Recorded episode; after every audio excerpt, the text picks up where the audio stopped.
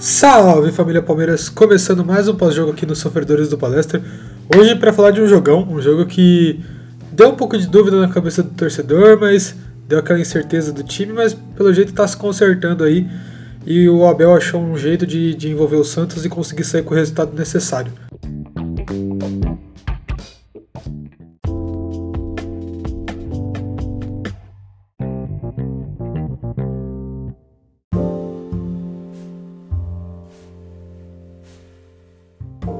É, bom, eu acho que o jogo de hoje ele deixou duas coisas claras. Primeiro, que a gente tem um substituto ali para essa centroavância do Rony, então se acontecer alguma coisa com o Rony, o Merentiel consegue dar conta, já vem demonstrando isso, já foi assim contra o Bragantino e agora contra o Santos. A gente estava precisando de um homem de área e o Merentiel lá foi lá e resolveu. Até na minha opinião, eu quero que vocês comentem também se vocês acham isso.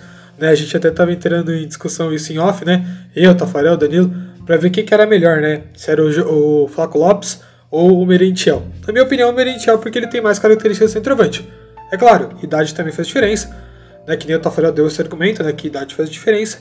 Eu acho que não faz tanto, mas é claro que são características diferentes, né? O Flaco Lopes é um jovem que está se adaptando ainda com o futebol do Palmeiras.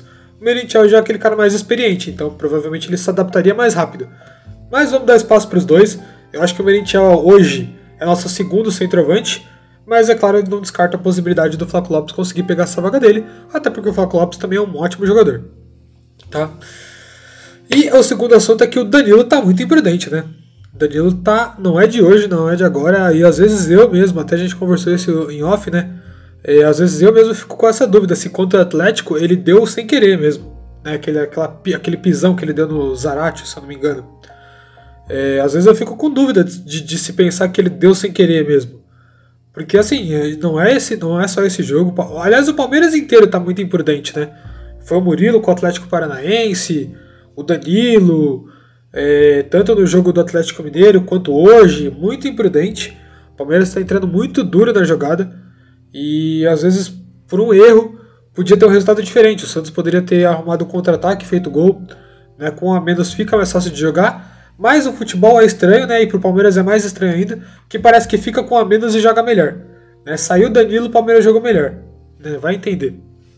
Mas dessa vez deu certo. Né? A gente tem que agradecer ao Abel que soube mexer no time, soube modificar quando tinha que modificar. Né? Ele tinha colocado lá o Mike no lugar do Marcos Rocha e o Merentiel no lugar do Tabata. Já imaginando que o Merentiel seria nosso centroavante junto com o Oni. Né? Aí o Danilo é expulso a Bahia tem que fazer outra estratégia, aí tira o Scarpa para colocar o, o, Gabriel Menino, que na minha na, na hora que eu vi isso eu achei um erro, na verdade, né? Eu acho que ele poderia, sei lá, ter tirado o Zé Rafael, né? Ou se ele quisesse fechar mais o meio-campo, talvez ter tirado o Rony, deixado só o Merentiel lá na frente. É claro, eu acho que tinha várias possibilidades, mas não vou discordar do Abel porque deu certo. Então eu acho que o Palmeiras hoje levou sorte, levou para mim não, não foi, foi mais sorte do que competência. Né? É claro que soube segurar o Santos e o Santos é um time muito bom, é um time muito competente, ainda mais com a volta do Soteldo agora, que é um jogador disparado assim do futebol brasileiro, um dos melhores. Tá? Eu coloquei entre os 10 melhores aí do brasileiro, até porque ele faz muito diferente no time do Santos. E acredito que se estivesse num time talvez um pouco mais equilibrado é, em questão dos titulares, talvez renderia muito mais, né? Porque no Santos você vê que o Santos exige, é, conta muito com ele, né? Ele é muito exigido lá no Santos, né? Então é, é como se fosse o Dudu aqui pra gente, né? Eles são sempre muito exigidos, então eles sempre têm que jogar muito. Né? Então a gente sabe que tanto o Dudu pro Palmeiras quanto o Soteldo pro Santos tem a mesma característica, né? Baixinho, driblador. E o Palmeiras, como o Santos, investe nos dois. Então toda a bola na ponta vai pro Dudu, vai pro Soteldo. E, eles, e os times esperam que eles façam alguma jogada de criação, de drible, para que eles consigam armar uma jogada, né? E isso a gente espera sempre do Dudu, então não tem por que falar que o Santos não espera isso do Soteudo. Até porque são jogadores com ótimas características e com muita qualidade. Mas falando do jogo agora, né, não que eu já, já não tenha falado, mas é, o Palmeiras, quando ele perde o Danilo, né, eu, eu de cabeça de torcedor, né, eu falei, meu Deus, vai ser mais um sofrimento. Né, como foi contra o Atlético Paranaense, que infelizmente a gente foi eliminado, como foi contra o Atlético Mineiro. Né? E por incrível que pareça, é o que eu falei, me surpreendeu total. O Palmeiras começou a jogar melhor. Né? E eu não digo só se defender, né? Porque contra o Atlético Mineiro, por exemplo, o Palmeiras jogou me melhor, não, né? Foi muito melhor defensivamente, né, depois que teve as expulsões. Hoje não. Hoje o Palmeiras teve um expulso e ficou melhor ofensivamente, tanto que fez um gol com um a menos. Né, e diga-se de passagem, um golaço. Né, um golaço que gosta de centroavante, né? Vamos colocar assim, né? Porque você pegar uma bola de costas pro gol, levantar ela com o peito e dar um voleio, né? Um semi-voleio ali, vamos dizer assim, né? Pra também não vangloriar muito, mas um semi-voleio né, é difícil, é coisa que o centroavante tem que pensar na hora ali, né? Por mim, eu preferia que ele não tivesse feito esse gol e tivesse feito de bicicleta, que seria mais legal. Mas, como nem todo torcedor pode escolher gol, né? Esse tá bom, o Meritiel fez o que precisava fazer. Já foi assim contra o Bragantino, agora contra o Santos também está resolvendo. Então o importante é que ele está se adaptando ao elenco. Hoje tivemos Hendrick no banco, né? Eu sabia que talvez tinha uma pequena possibilidade dele entrar, mas acho que não ocasionou isso porque o Palmeiras não estava ganhando, né? E além de o Palmeiras não estar tá ganhando, o Palmeiras estava com a menos. Então acho que o Abel colocou fora de cogitação colocar o Hendrick hoje, até porque ia jogar muita responsabilidade nas costas do menino, né? Eu acho que o Abel trouxe ele hoje já sem mente de colocar ele em campo. Talvez colocar ele nos últimos 5 minutos ali, caso o Palmeiras estivesse ganhando com uma larga vantagem, que não era o caso.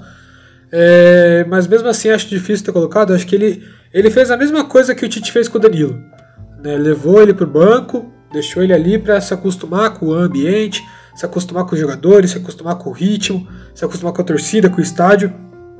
Porque ele já jogou lá no Sub-20, já jogou no Sub-17, mas você, a gente sabe que jogar no profissional é totalmente diferente, né? Então, é, eu acho que o Abel fez uma boa escolha em deixar ele no banco, para ele já experimentando essa sensação né, de torcida, de estádio cheio, apoiando, cobrando, né, criticando. Então, eu acho que é bom para ele ter essa noção de como que é a torcida do Palmeiras, como que é o estádio do Palmeiras, como que é a cobrança do Palmeiras, porque querendo ou não, a gente sabe que o Palmeiras é um time muito grande. Então, é claro que vai ter cobrança sempre. Né? Então eu acho que o Palmeiras, de pouquinho em pouquinho, ele vai começar a soltar o Hendrick. Eu acredito que, na minha opinião, talvez, se o Palmeiras for campeão é, antecipado, né, talvez com duas, três, quatro, cinco rodadas, quem sabe, é, ele já vai soltando mais o Hendrick. Né? Então eu acho que ele soltando mais o Hendrick, talvez ele vai começar a entrar de titular nas últimas rodadas. Bem eventualmente ele vai soltando todo mundo, né? Vai soltar Fabinho para voltar, Vanderlan, Giovanni. Essa galera toda aí vai voltar, eu acredito, porque até porque caso o Palmeiras seja campeão antecipado, acho muito difícil ele ficar usando os titulares, né, nesses jogos antecipados aí que o Palmeiras foi campeão. Então ele vai usar Hendrick, vai usar Giovanni, vai usar Vanderlan, Fabinho, vai usar a galera toda da base até para testar para o ano que vem, que é uma coisa muito importante. E quem sabe, né, o jogador se destaca aí, o Hendrick se destaca, o outro jogador se destaca e consegue um contrato bom, né? É, uma venda boa para o Palmeiras. O Palmeiras precisa mais valorizar essa base. Faz um tempo já que não vende ninguém da base, então é, talvez trazer esses jogadores para o profissional, né? não pensando em venda, mas pensando na melhora do time. É claro que a melhora do time vai vir com a demonstração dos jogadores da base. Então, é claro, provavelmente todo jogador que ele não sonha com a Europa, né? Então a gente sabe que provavelmente é, esses jogadores que vão subir vão se destacar pro, é, e vão ter uma chance fora do Palmeiras, né? Então a gente tem que contar com eles o máximo possível, né? E, e colocando os meninos para jogar, porque acho que o Palmeiras tem que investir sim na base e é muito importante contar com esses garotos.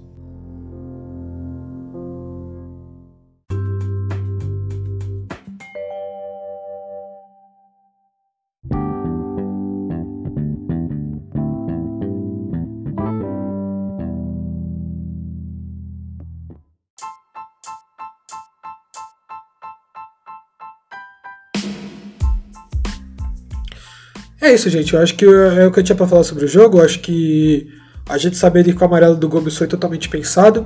Né? Ele ficou fora do próximo jogo, que ele já ia ficar porque foi convocado.